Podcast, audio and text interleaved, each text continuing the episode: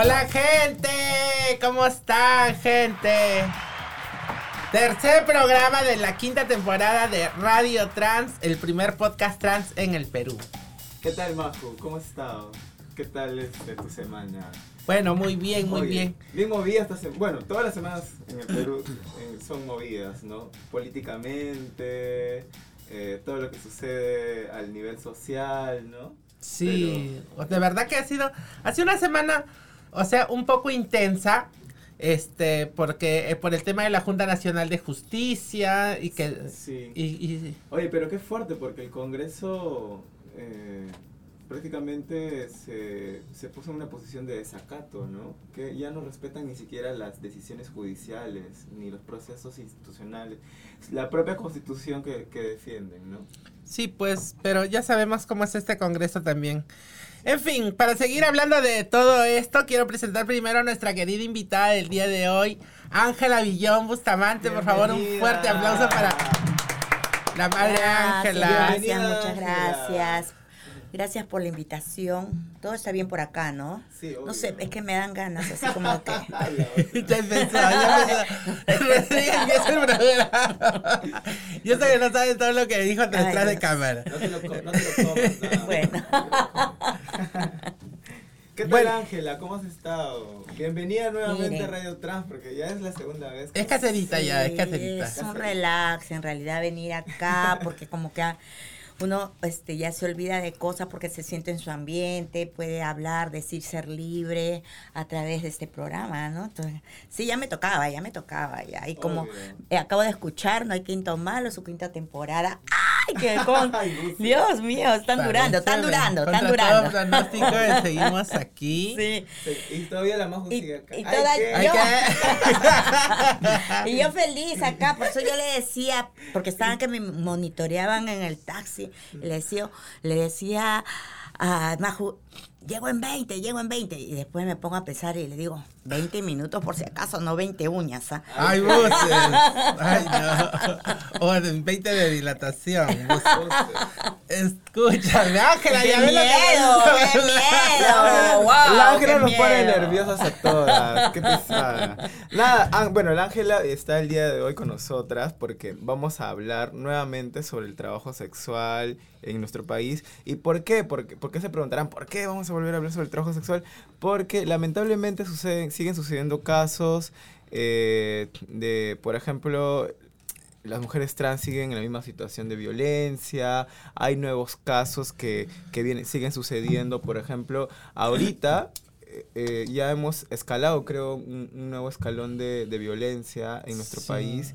Y tanto así que varios distritos de, nos- de, de- de Lima y algunas ciudades del país se han declarado en estado de emergencia, ¿no? Es preocupante, antes de darte la palabra, este, quiero poner un poco el contexto porque ya, o sea, los cobros de cupo vienen ya desde hace mucho tiempo, ¿no? El año pasado comenzó también, ingresó a toda esta, a todo este sistema de cobro de cupos el Tren de Aragua, que, ya- que es una organización internacional criminal y en donde la violencia se ha puesto pues mucho más en, en- en escalada, ¿no? Cada vez es peor. en, en- en enero tuvimos un pico terrible con la muerte de Rubí y de Priscila, ¿no? Que después vamos a hablar también cómo van esos juicios.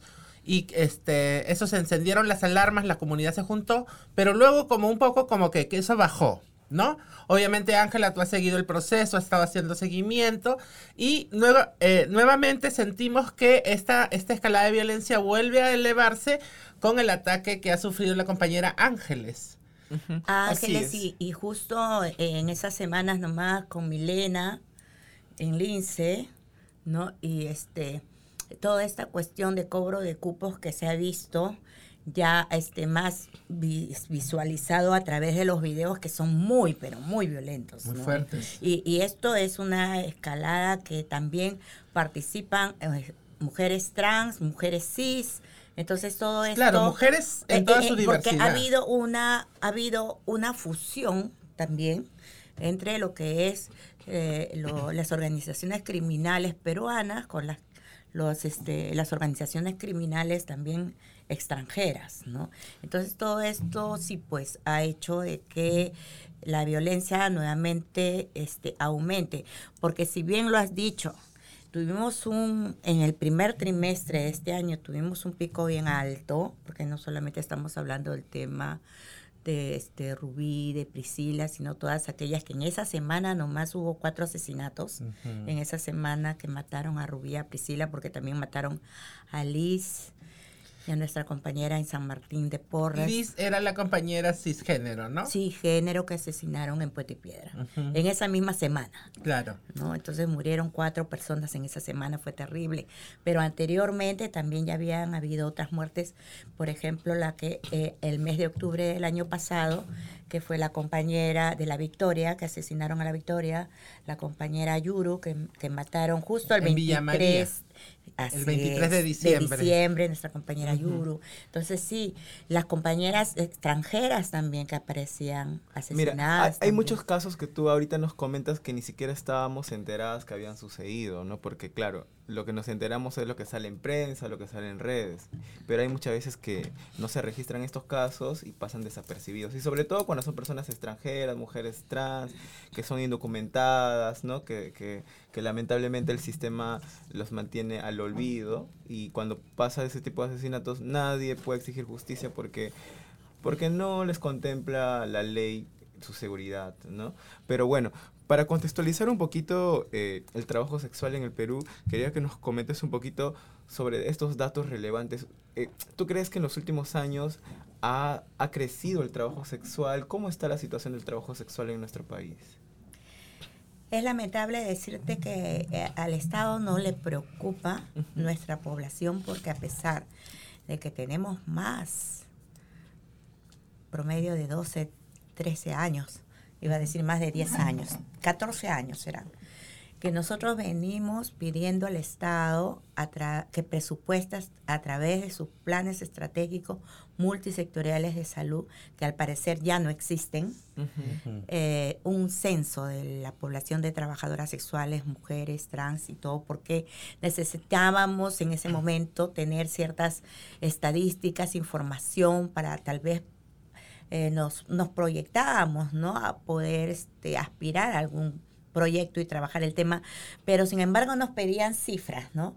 y como no solamente Perú a nivel de Latinoamérica, realmente la población de trabajadoras sexuales, de personas que ejercemos el trabajo sexual, a los gobiernos no le importa. No es solamente cuestión de Perú, sino a nivel de Latinoamérica. no presupuestan, no nos dicen hasta ahora en qué momento, porque necesitamos un censo realmente. Quizás con la excepción de Uruguay, que tiene legalizado el trabajo sexual y además es algo, eh, las trabajadoras sexuales tienen el derecho también a jubilarse, pagan, eh, eh, pagan sus pensiones y entran a programas de vivienda, tienen casas, aspiran a tener propiedades. Entonces, y es, irónico que, tienen un desarrollo. Es irónico que soliciten esa información para crear políticas públicas cuando en cuando suceden los censos ni siquiera los toman en cuenta, ¿no? Sucede lo mismo con la población LGTB, por ejemplo, ¿no? Igual. Que hacen lo mismo y entonces algunas organizaciones lo que han hecho es eh, encuestas virtuales, cosas por el estilo, para tener datos mínimos eh, y, poder exigir ciertas... Porque en los censos nacionales no se pregunta cuánta es la población trans, cuánta es la población LGTBI, cuánta es la población que vive con VIH, cuál es la población que no tiene vivienda. Nunca. A ah, preguntan otras cosas que a veces no tienen ni relevancia. Exacto, no, es relevante, no es importante. Pero no, no, no preguntan lo que es realmente. Y, lo peor de todo es que, bueno, si eh, nosotras las organizaciones eh, recabamos un poco de información mediante los censos, ¿no? Que, o las encuestas que hacemos por teléfono, ¿no? Pero las políticas, en vez de hacer políticas públicas, el Estado criminaliza el trabajo sexual. Y lo peor de todo es que es son leyes tan confusas, la 179, la 180, la 181, que habla acerca del favorecimiento, del proxenetismo, del rufianismo, de la trata. porque en una ley eh, puede confundir tanto y hace que cualquier funcionario que, que, lo pueda interpretar según sus prejuicios. Porque si hablamos de que en el Perú el trabajo sexual no es delito, entonces cuando hablamos en la ley que criminaliza a las trabajadoras sexuales porque dice aquel que transporte o que ayude al transporte de un lugar a otro con fines de prostitución, entonces está tirado los pelos porque tiene que decir el delito. No en fines de prostitución, sino con fines de explotación sexual, que realmente es el delito. Y ahí también hay un otro caso irónico porque, o sea, criminalizan, eh, eh, tienen todos los prejuicios del mundo, pero sin embargo muchos de ellos también consumen el, el tra- el trabajo Bueno, sexual. Entonces hay una doble moral Eso sí de, la- es- de esta es- sociedad y de, los, de las autoridades que, que no son capaces ni siquiera de, de, Ah. De poder este, formalizar eso. Porque aparte también de formalizar esto, aparte de darles una vida digna a las trabajadoras sexuales, lo que hace también, creo yo, es reducir los casos de violencia en la cual están sumergidas. Pero si es que, mira, yo pienso de que la trampa es esta. Si es que ellos redujeran la, la criminalización del trabajo sexual, no podrían estar cobrando la misma policía muchas veces cupos a las trabajadoras, las chicas de la calle. es, y que inclusive, como lo contaba, me lo contaba hace un momento Fernando, que vio un reportaje, ¿no? Lo, cuando una compañera, Alejandra Faz, decía que a ella la misma policía la había, se la había llevado y habían, le habían obligado a tener relaciones sexuales cuando ella era trabajadora sexual. Entonces, y eso es violación sexual, y por eso si acaso, pero fue violada tú la puedes sexualmente. tú- y tú la puedes denunciar Claro. no Claro que lo puedes denunciar. claro lo puedes denunciar Pero el problema en es que teoría te vas a ganar, en, En teoría, porque teoría. uno, que si te van a recibir la denuncia o no. Eso. Eh, Eso segundo, es tu palabra contra la de la persona porque te van a, a- a desvirtuar, te van a buscar hasta el último pelo de tu pasado para... O sea, Para revictimizarte, para para humillarte, denigrarte. para hacerte quedar mal. Ahora, este, en esta situación de prejuicio, machismo, patriarcalismo que vivimos, este, encima la discriminación, la criminalización por ser trabajadora sexual y encima ser una trabajadora sexual trans, olvídate, o sea, exacto es exacto. muy difícil en el Perú y acceder a la justicia tener justicia. Acceder a la justicia es un sueño quiero que me cuentes un poco el tema de Ángeles que de verdad que ha sido prácticamente uno de los últimos acontecimientos en, en, en, este en este todo este torbellino de violencia que en, en el que estamos porque yo te vi que estabas ahí también cuando atraparon al, al supuesto agresor, ¿no? Cuéntanos cómo, cómo fue todo el, todo el, el teje. Eh, mira, eh, ahí lamentablemente existen eh, malos extranjeros. No quiero tampoco este, Estigmatizar. estigmatizar ni, ni- Ni- tampoco aumentar la xenofobia ni nada de eso, pero hay malos extranjeros que pululan por el lugar y que son las personas que entre comillas pertenecen a estos grupos de cobradores de cupo. Porque lamentablemente, como tú ya lo dijiste acá, el tren de Aragua ha venido con una fuerza terrible porque ya ha venido muy bien organizada, estructurada, con una cuestión de ver el crimen como, como- con una visión empresarial en la cual este, ya tenían toda una logística, tenían toda una visión. Esto no fue de un día para otro. Ellos vinieron primero, algunos, a hacer todo un estudio, una visión y ta, ta, ta, ta, ta, ta. Entonces, este, el problema es por, por, por esta cuestión estructural que cuando agarran a uno, el que le sigue, le sucede. Entonces no hay cuando terminen de cobrar los cupos. Entonces se va uno, entra otro, el que le sucede, ¿no? Y eso es lo que, lo que pasa, y cada vez que chapan a un, a, a un cabecilla, Y, siguiente. y- y claro, entonces en eso van cambiando los cobradores, van cambiando el sistema y quedaron pues estos de acá que me imagino que este también tendrán sus sucesores. Son conocidos, la cuestión es que cobran los cupos. Y eh, bueno, nuestra compañera Ángeles estaba en su lugar de siempre, trabajando, cuando este tipo, porque ahí son conocidos, Esto según lo que también me comentan, son Cepita, seis. ¿no? Sí, también, sí. Son seis eh, lo- los que pululan por ahí cobrando los cupos. Y uno de ellos se acerca a donde ella siempre trabaja y le dice, ¿qué haces para acá? Y entonces ella por lo único que reacciona es en decir, bueno, yo estoy acá trabajando porque este es mi sitio de trabajo. O sea, yo siempre trabajo acá. Él le dice, no, desde ahora tú no vas a trabajar acá, porque este es mi sitio y yo voy a cobrar. Y tenía una piedra en la mano, según lo que Oh. cuenta. Tenía una piedra en la mano y fue, se lo tira y le cae en la cabeza. Oh, Dios. ¿no? Entonces, ella obviamente se puso nerviosa, simplemente atinó a retirarse, pero ella dice que tranquilamente, o sea, solamente volteó para caminar, irse del lugar, donde siempre ha trabajado, y cuando ya le da la espalda, le incesta un corte acá. En la parte de acá, le agarra así, el brazo de acá para acá. Y ella, ¿qué hace así? Pues voltea y ¡fua! Le da otro en el pecho y le, le abre el seno. pues. Sí. Le abre el seno, o sea, empezó a sangrar, ella quedó en shock, se quedó paralizada. Lo hemos visto en las imágenes. O sea, se quedó paralizada. Las chicas corrieron a auxiliarla, pero ella no atinaba nada. O sea, Sí. se quedó fría y sangraba y sangraba. Bueno, este tipo no solamente es cobrador de cupos, sino que como pulula en el lugar, eh, eh, entran a, a robar constantemente los negocios, a ranchar celulares, paran en moto. Entonces, ese día, tres de ellos entran a un restaurante donde estaba nuestra compañera, otra compañera que no voy a decir el nombre, Que le cortaron la pierna. que le la revolcaron. Ah, ya. y Le, robaron adentro del restaurante. Dentro creo. del restaurante la golpearon, la revolcaron. A todos en realidad, pero ella más porque ella no se dejó robar el celular. En cambio, otra compañera trans sí le roba el celular, logra robarle el celular y eran tres. Entonces se arman de valor, agarran al tipo que fue justo el que le cortó a Ángeles y los otros dos se logran escapar.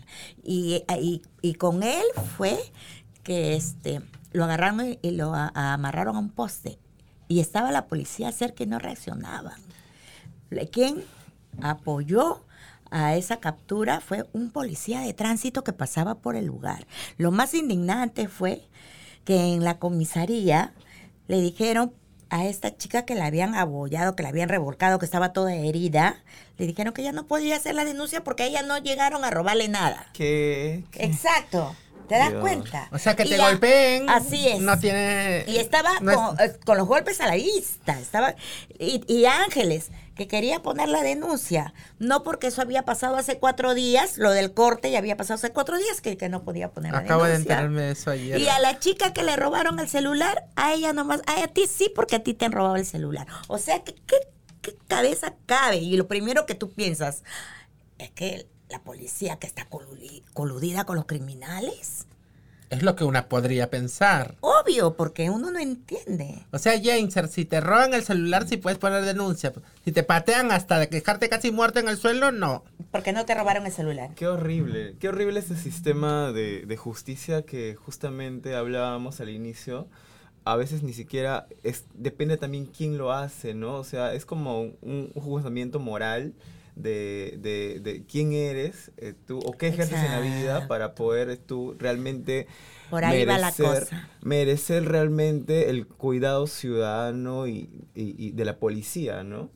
Qué, qué indignante, porque mira, justamente también hablan, ahora que hablábamos también del estado de emergencia, este, acá, acá en Lince, que acaba de suceder, eh, es que un local han cerrado, han cerrado porque había un, un evento de chicos gays, ¿no? Y, y fue el serenazgo y encontró a algunos chicos sin polo. Y automáticamente vinieron la serenazgo, vinieron la policía y clausuraron el local. Y el motivo del por el cual pusieron la clausura es por el tema de ejercer el trabajo sexual. O sea, ¿cómo? Eh, el trabajo sexual y también por ir en contra de la moral y buenas costumbres. O sea, ¿ves los argumentos que utilizan para poder cerrar estos espacios? Y, y- y, ah, es más, este, condenar eh, ciertas eh, actitudes eh, que... O sea, tu estilo ¿no? de vida. estilo de porque tú puedes ser ¿no? tranquilamente, tú puedes ir sin... O sea, ¿cuántas personas hacen deporte sin camiseta? Los jugadores de fútbol se sacan la camiseta en, en la cancha y nadie les dice nada. Pero no, eh, si en una fiesta te sacaste el polo, eso es inmoral. Pero también a quienes van detrás ellos, no van detrás para condenarlos, pero no para cuidar su integridad. Porque la policía está ahí siempre para eh, violentarlas, para, eh, para votarlas, para cobrarles los cupos, pero cuando van y exigen justicia, cuando van y exigen seguridad para ellas, no están, ¿no? Y terrible. bueno, este, convocamos inmediatamente a la prensa y les mandamos los, los videos que habían, que en realidad esos videos eran muy, muy impactantes, muy fuertes, Sí, sí. muy fuertes. y la prensa vino, a Dios gracias, este, de tal manera que el jefe de la policía de Lima Ciudad tuvo que, que ir a la comisaría a dar las declaraciones porque ni el comisario quiso dar la cara. Y, y sí, pues tuvieron en ese momento, re- recién pasaron todos a poner la denuncia. Que si no hay presión así periodística, presión social, Lo de siempre, ¿no? no nos hacen caso. Sí, pero también salir a la prensa y dar la cara públicamente, me imagino que también es un riesgo a la Es un integridad, ¿no? Porque Es un riesgo. como las trabajadoras sexuales siempre están en las calles y sobre todo en, en horas en donde casi no hay gente, ¿no? Entonces están como siempre expuestas a la violencia. Expuestas, vulnerables. No. Porque tú no vas a estar todo el tiempo ahí mirándolas. Y lamentablemente a veces ellas no quieren dar la cara porque tienen miedo de que las Por eso. represalias que van a tener. Por eso. Y en, en todo este contexto, Ángela, eh, desde tu organización o desde tu espacio que tú eh, te mueves, porque tú siempre estás al tanto de, de todos estos casos, estás ahí detrás de los casos de denuncias ¿no? que hay, ¿qué, qué, qué iniciativas han, han estado- o qué vienen trabajando eh, para poder tratar de solucionar estos temas? Mira, nosotras hemos eh, eh, hecho talleres. ¿no? Para poder formular mecanismos de acción y de autocuidado. Eh, sobre todo en el tema de las mujeres que están más expuestas, porque en realidad todas están expuestas, pero las que mayor vulnerabilidad tienen son las que trabajan en calle, ¿no? Entonces, este, nosotros hemos creado ciertos mecanismos de, de autocuidado, este, de prevención. No los puedo decir porque sería, Claro, claro. ¿no? Claro. o sea, ponernos más vulnerables. Pero lo que sí puedo decir es que este, muchas compañeras dijeron, ¿no? Bueno, necesitamos eh, fortalecernos, el Estado no nos hace caso, no tenemos recursos, y esto no es nuevo, ya viene desde hace varios años. A nivel mundial también es que las trabajadoras sexuales no tenemos recursos. El Estado no nos da este, más que condones, hay que llorarle un montón para que nos dé condones, no nos da ni lubricantes, menos material de IS para hacer nuestra campaña de prevención ni nada. Entonces dijeron, bueno, vamos a este, dar un- una cuota mensual cada una, mínima, es mínima, pero cuando tú sumas la cantidad de compañeras que quieren ayudar, entonces ahí tú ya ves un recurso. Claro. Nosotras mismas nos estamos autofinanciando, Autogestionando. nuestras, así es, autogestionando eh, nuestros lugares, nuestros espacios, nuestra oficina. Hemos este, construido nuestra estructura logística administrativa. Yo estoy tan feliz porque estamos ahora eh, con abogado permanente, con una asesora psicológica, tenemos hasta una contadora, ¿no? Entonces tenemos un espacio fijo que para nosotras pues era solamente si, si encontrábamos un proyecto que por ahí una institución del extranjero nos pueda financiar. Ahora ya no. O sea, por primera vez que nosotras mismas nos estamos autofinanciando este espacio y esto, este proyecto está yéndose para más porque cada vez más suma la empresa privada, por ejemplo, ahora nos está dando los espacios para poder ingresar a los locales. Y eso es muy bueno porque no llegamos a esas compañeras. Ahora hacemos los, los talleres con 100, 120, 140 compañeras los talleres y con toda la tecnología, porque los locales tienen toda la tecnología, tremendas pantallas con, a- con este eh, sonidos y, y, y todas las chicas ahí gritando. es emocionante, ¿no? O sea, unos talleres de más de 100 personas, Qué hermoso. increíble. Qué bueno. De eso, verdad. Eso, eso es un gran paso, ¿no? Sí. Eso es un gran paso lo que nos comentas porque ¿quién diría que en algún momento podrían haber tenido un espacio propio, como tú decías? Es un gran esfuerzo poder tener un espacio propio. Una pregunta tengo, este, querida Ángela, porque no, no sé en cómo, tú sabes cómo va el tema de las denuncias que se presentaron, la fa- que presentó la familia de Rubí de Priscila. ¿Cómo sigue el, el caso? Bueno, nosotras formamos una comisión para poder hacer el seguimiento del caso. Tuvimos un traspiés con la abogada que se contrató porque lamentablemente la comisión que, que se formó para contratar a la abogada se equivocó y hay que aceptarlo y hay que decirlo. Se equivocó. Al final, esta señora nunca hizo nada y se quedó con el dinero que se le pagó. Entonces nosotras hemos este, formado una nueva comisión hemos decidido voltear la página para poder tener buenos abogados. Tenemos buenos abogados, que es el doctor eh, Ronald Gamarra y Julio Arbizú. Bueno, Así mira, mira, es, qué muy bueno. Ronald Gamarra, uf, Y, ah, no, y ah, por cierto, tro- dos tromes. ah. dos tromes, Sí. y por ser de la comunidad nos están cobrando pues la, Han el ganado- 50%. Han ganado muchos casos emblemáticos. ¿no? Así es. Sí, qué bueno. Y ellos son sensibilizados, pues, de la, Sí, están claro. con la comunidad. Entonces, este, ellos se- ahora se han hecho cargo del caso, porque este es muy complicado este caso. Es muy complicado porque las mafias tienen muchas marañas. Entonces no es solamente una mafia la que ha sido involucrada en este caso, porque eh, son mafias que han contratado a otra mafia eh, para hacer algo, por ejemplo, no lo, no, no lo puedo decir, pero bueno, este, otra mafia para contratar a hacer otra cosa, y así se han ido desmarañando. Entonces, lo único que les puedo decir es que este caso está bastante avanzado, que si bien nosotros tuvimos que hacer varios plantones y marchas para que esto funcione, porque lamentablemente lo único que encontrábamos eran obstáculos, frenos, disculpas o excusas. Entonces ya nos hartamos y nos cansamos y al parecer la policía ya ha ido sacando dentro de su misma institución y que estaban metidos dentro del caso a todos aquellos policías que trabajaban a doble cachete, porque hay que decirlo. Claro, yo Ellos, imagino. para mí, la policía, hay que que, eh, mala, mala, malos elementos policiales que son corruptos y que trabajan a doble cachete, para mí esos son más peligrosos que las mafias. Porque tú vas a hacer una denuncia y al día siguiente la moto ya te está esperando en tu casa, en la puerta de tu casa. Entonces, ¿cómo es que se enteran? Sí, pues. Y eso fue lo que nos pasó en este caso. Por eso es que tuvimos que pedir garantías personales, tuvimos que estar ahí. O sea, terrible. Y qué pena lo de la, la abogada, o sea, qué mal, no Qué qué, mal, pena, sí, qué, qué qué terrible lo de la abogada de que al final se, se llevó la plata y no hizo nada. Así es, una tipa completamente para mí enferma de la cabeza, porque encima me acusó a mí de ser, hacerme pasar por abogada. ¿Yo cuándo he dicho que soy abogada? Si yo soy más puta que la puta madre. O sea, yo no sé de dónde ella saca de que yo soy abogada.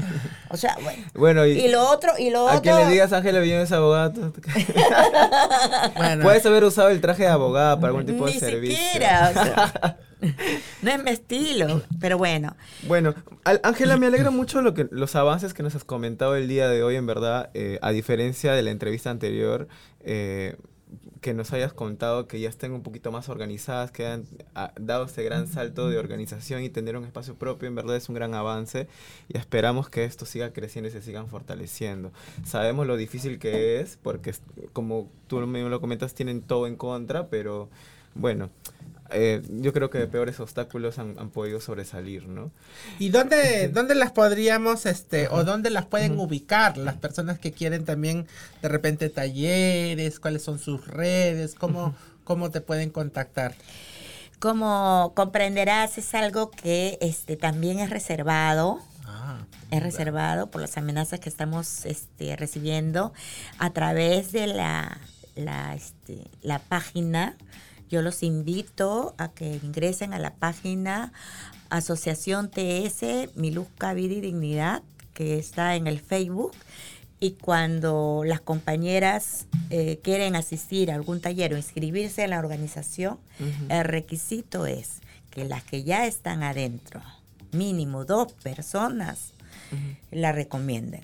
Ah, es por un tema de Ese seguridad. Por, bien. a- por un Es tema el de filtro, filtro. y claro. sí. Qué difícil, Ese- ¿no? Sí, la filtro. verdad que sí. Bueno, nada, Ángela, ha sido realmente nuevamente un gusto poder contar contigo Ay, y, sí. y que nos actualices la información de las compañeras eh, trabajadoras sexuales que en o sea, nos has puesto al sí. día. Así Las has puesto al día. Y sin lubricante, y sin lubricante. Ay. así no, al Así le gusta la majo, así le gusta la majo.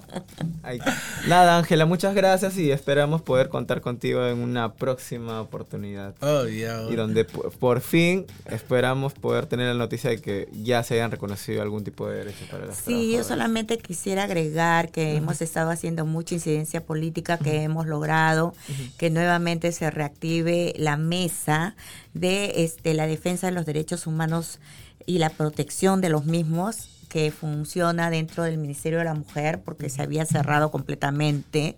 Eh, también hemos logrado ah, con la congresista Luque eh, que nos reciba el proyecto de ley de reconocimiento a trabajo sexual que ya está haciendo incidencia dentro del Congreso para que puedan otros este congresistas interesarse en el tema, para que desde acá saludos a la congresista Luque, Ruth Luque que nos está apoyando mucho.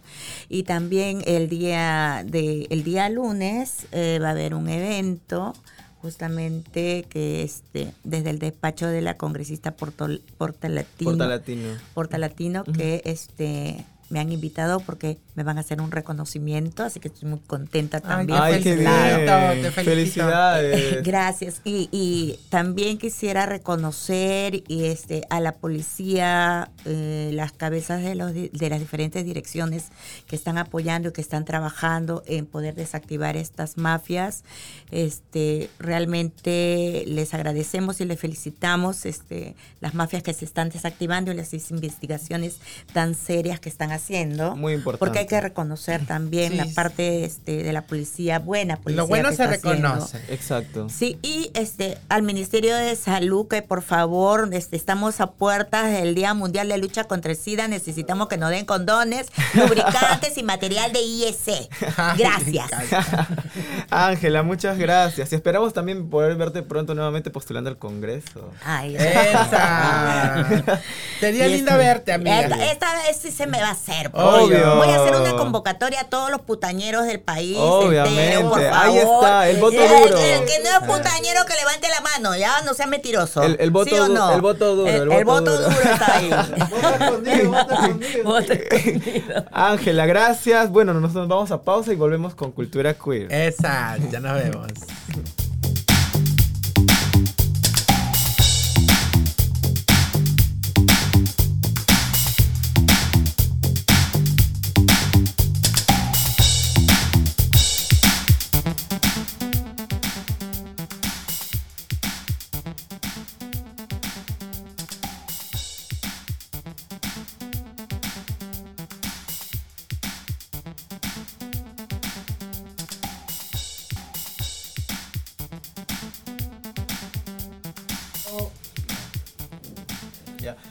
Hola Ah. gente, ¿cómo están nuevamente? Estamos ahora en el bloque de Cultura Queer. Ella. Y el día de hoy tenemos un invitado especial también, como siempre. Eh, en esta oportunidad nos vuelve a visitar Rolando Salazar, quien es director del Festival de Cine Otfest Perú. Bienvenido, Rolando. Hola.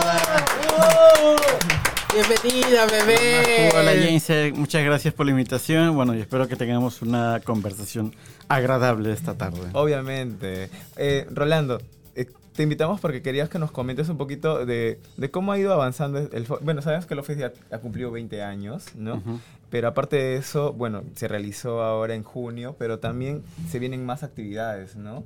Eh, tengo entendido que, bueno, es- está recorriendo todo el país, está retomando nuevamente sus funciones a nivel nacional. Cuéntanos un poquito sobre eso. Claro, eh, mira, desde el 2011 nosotros hacemos una muestra itinerante del festival. O sea, obviamente después de que hemos hecho el festival en Lima, nosotros nos eh, llevamos una selección de lo que se ha visto en Lima a otras ciudades del país, ¿no? Entonces, ya vamos eh, 12 años haciendo esto.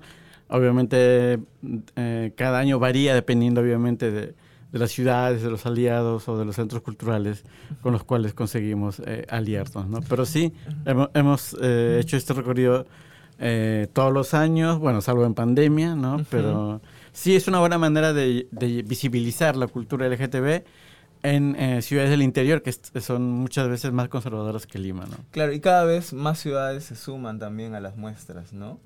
Eh, ¿A qué ciudades más han ido llegando en los últimos años, por ejemplo? Eh, bueno, si hago un recuento, eh, hemos estado indistintamente de, de los años en eh, Iquitos, Pucallpa, Huancayo, Cusco, Arequipa, Tacna, Chiclayo, Trujillo. Creo que no, se, no me falta ninguna. Ajá, mira, y bueno, me has mencionado toda una lista de ciudades a la cual llega este el festival. O ha llegado pero- en algún o ha llegado, pero también quería... con- ¿Por qué te pregunto todo esto? Porque quería un poquito que la gente vea o, conozco el trabajo, o se informe que está al tanto del trabajo que viene realizando el festival, pero también ahora te quería preguntar, ¿cómo hacen para poder eh, realizar o hacer realidad todo este, esta, todas estas actividades, todas estos, eh, estas funciones a nivel nacional?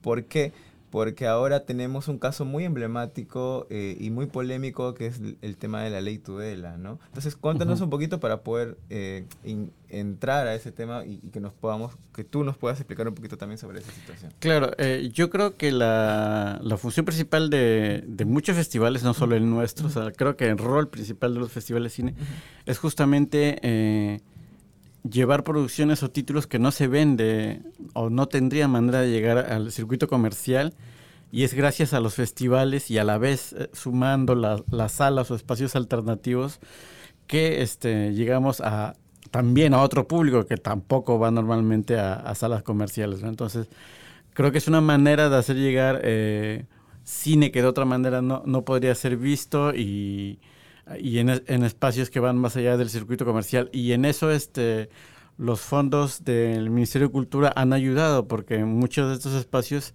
han nacido gracias a estos fondos y muchas ediciones de estos festivales también han sido posibles gracias a los fondos que le, que le hacen, digamos, un empujón, porque en sí los festivales ya nacen, haya o no haya los fondos, como en nuestro caso, como el Festival Office, que hemos estado muchísimos años sin eh, tener apoyo del Estado porque teníamos claro cuál es nuestro objetivo, ¿no? Y muchos festivales son así, tienen claro cuál es su objetivo, cuál es su meta y en ese sentido eh, los fondos ayudan o complementan lo que ya hace un festival. Exacto, y, y, bueno, y en los últimos años las producciones nacionales también han ido creciendo a nivel bueno, no hay muchos largometrajes LGTBs, es cierto, pero hay muchos cortometrajes LGTBs, pero eso también es toda una cadena, ¿no? O sea, hay cortometrajes, pero también resurgen nuevos artistas eh, de la comunidad LGTB. Por ejemplo, ahora creo último han habido más eh,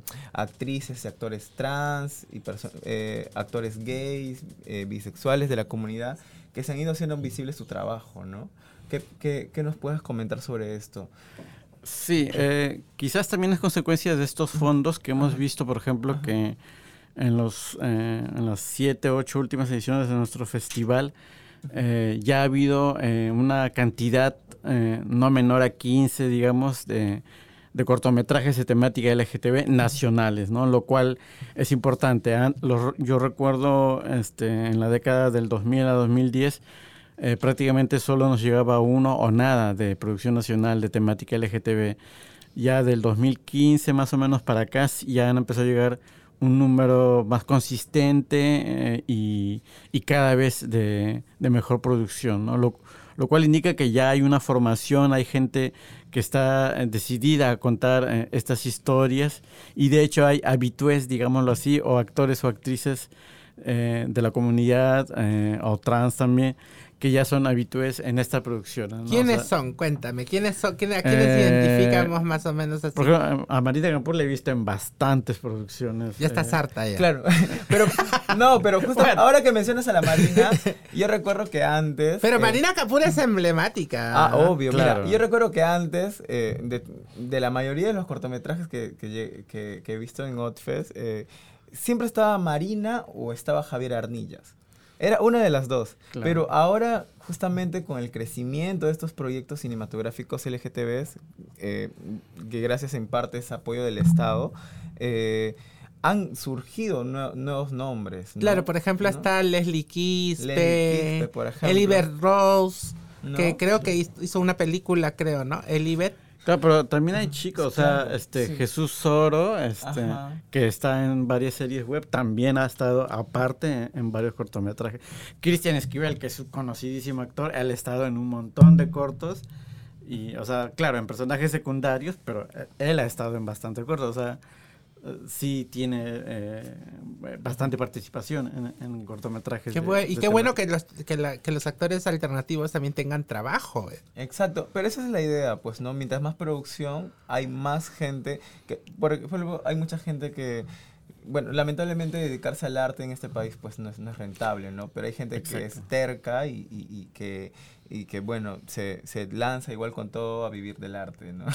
La pasa mal, pero bueno, es, es, un, es, un, claro, y, y, hay mucha gente que sin ser necesariamente Ajá. realizadores audiovisuales Ajá. quieren contar algo y claro, dentro de su quizás limitado conocimiento, porque no han tenido una formación específica, hacen videos o cortometrajes experimentales que, que tienen una, una, huella bastante personal, ¿no? Arture, por ejemplo... A, Arturo, que estuve, lo tuvimos el, el, la semana pasada. La semana pasada. Claro, ¿no? Arturo, por ejemplo, este, si tú ves sus producciones, tienen una huella. O sea, tú ves una y dices, ah, ese es Arturo. O sea, ya tiene su marca personal, por así decirlo, ¿no? Y, uh -huh.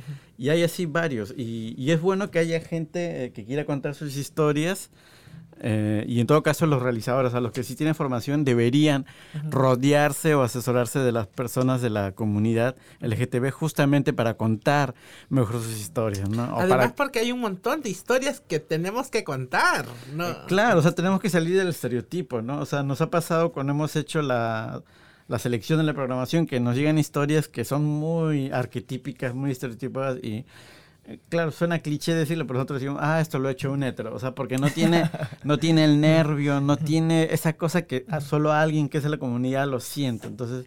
O también gente que no se, no, no se ha dado de la chamba de investigar también. Exacto. ¿no? Por eso porque, digo que tienen sí. que rodearse Ajá. de gente de la comunidad o sí. asesorarse. Exacto. ¿no? O sea, hacer el, el, trabajo de campo. A, hacer, hacer, su, hacer su chamba, en otras hacer palabras. ¿no? no pueden inventarse a partir de, de, lugares comunes o de dichos o o de arquetipos, no, no sería una buena... O sea, ya estamos hartos de esas historias. sí, totalmente. Rolando, y ahora hablemos sobre esta polémica ley, uh -huh. esta polémica ley del cine, la ley Tudela. ¿Por qué o sea, nosotros sabemos que hay un vacíos enormes y, y, y, y, mucho por, por parte del Estado en reforzar la cultura en nuestro país, sobre todo el cine, porque hay muchas demandas. Pero ¿por qué ahora que hay una oportunidad de debate, ¿no? Las pocas oportunidades de debates a nivel, eh, a nivel público, ¿no? Este, ¿Por qué esta ley, eh, no, el, el, el, el sector cinematográfico no la apoya?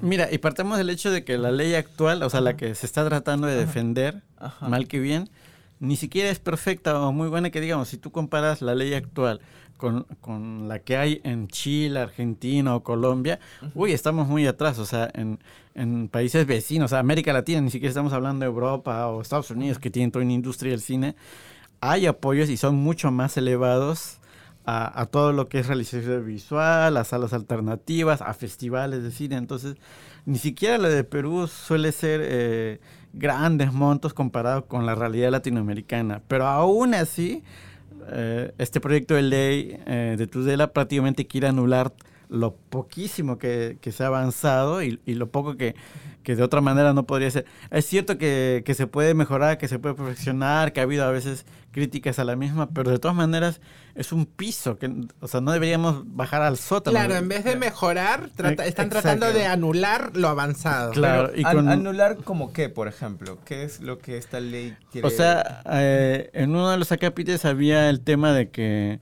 eh, solo podía financiarse hasta el 50% de, de, una producción, lo cual es imposible. O sea, nadie va a financiar una producción que no es comercial eh, con el otro 50%. ¿no? O sea, en ese sentido, los fondos del Estado ayudaban bastante. O no sabes también si es comercial o no en el proceso, porque este, hay películas que eh, les va bien, ¿no? Eh, tienen una llegada al público y de manera sorpresiva, ¿no? Entonces, pero en el proyecto, en la propuesta, quizás la gente lo ve así como raro y dices como que eso no es comercial, ¿no? Ha pasado con algunas películas, por ejemplo, Winaipacha, por ejemplo, que es una, una película muy este, original, ¿no? En nuestro país, porque es una película con cero diálogos y todo. Eh, y, y, en otro idioma. Tiene eh, diálogos, ¿no? pero está en el diálogo está en, en, Exacto, en otro Aymara, idioma. Aymara. En idioma aymara. Y, y, ha tenido una muy buena acogida. Es una película muy emblemática de nuestro país, por ejemplo, ¿no? Pero también hay que tomar en cuenta de que esta película ha salido en un momento en el cual la gente se está un poco reaccionando contra el racismo y todas estas cosas. Entonces, la, la, la, la, gente lo ha recibido muy bien, ¿no? En otro momento quizás no hubiera tenido esta recepción. Claro, eh, sí, totalmente de acuerdo, pero... Eh, eh, quizás como un proyecto previo eh, para ser financiado, eh, quizás eh, lo veían como un proyecto así como tú mencionabas, un proyecto así como no comercial, ¿no?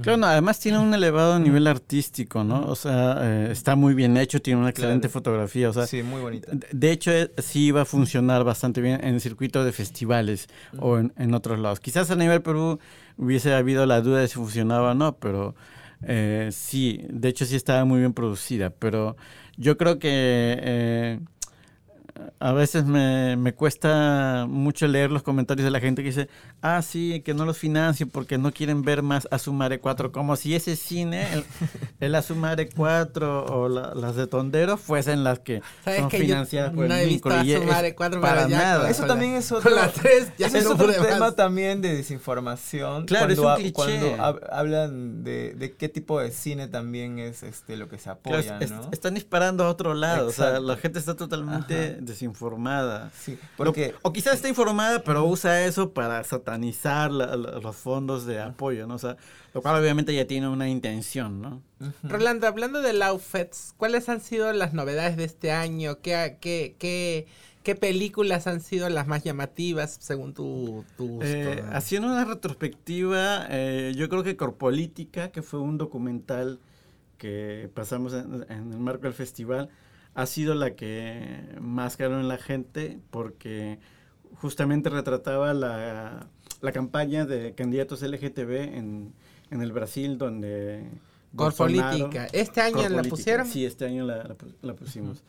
Y en, la- en el periodo de Bolsonaro, ¿no? Y tú sabes que Bolsonaro es ultraderecha Sí. y hubo todo un acoso a los que, incluso amenazas de muerte. a los Pero igual se lograron, LGBT. creo, tres, tres este, diputadas, ¿no? Sí, sí llegaron a ingresar, pero el contexto era... Y, sí, el contexto era terrible porque Era venían terrible, de, un, sí. de, de un Y esta de película un Corpolítica se trata fascista. sobre eso. es un Sí. documental que justamente sigue a cinco o seis candidatos LGTB en Brasil. ¿no? Ojalá alguien retrate todo lo que está sucediendo ahora en nuestro país. Sería interesante que...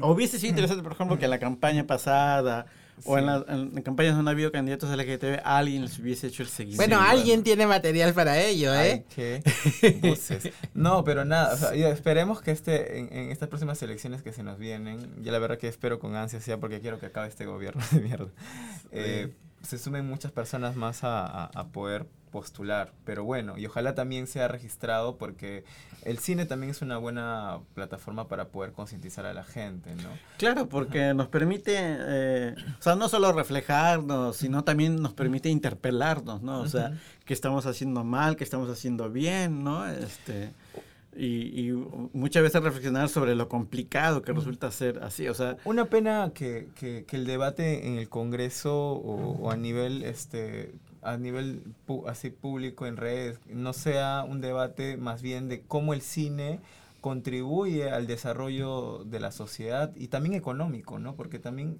si, te- si tuviéramos una industria como tienen otros países, el cine sí mueve.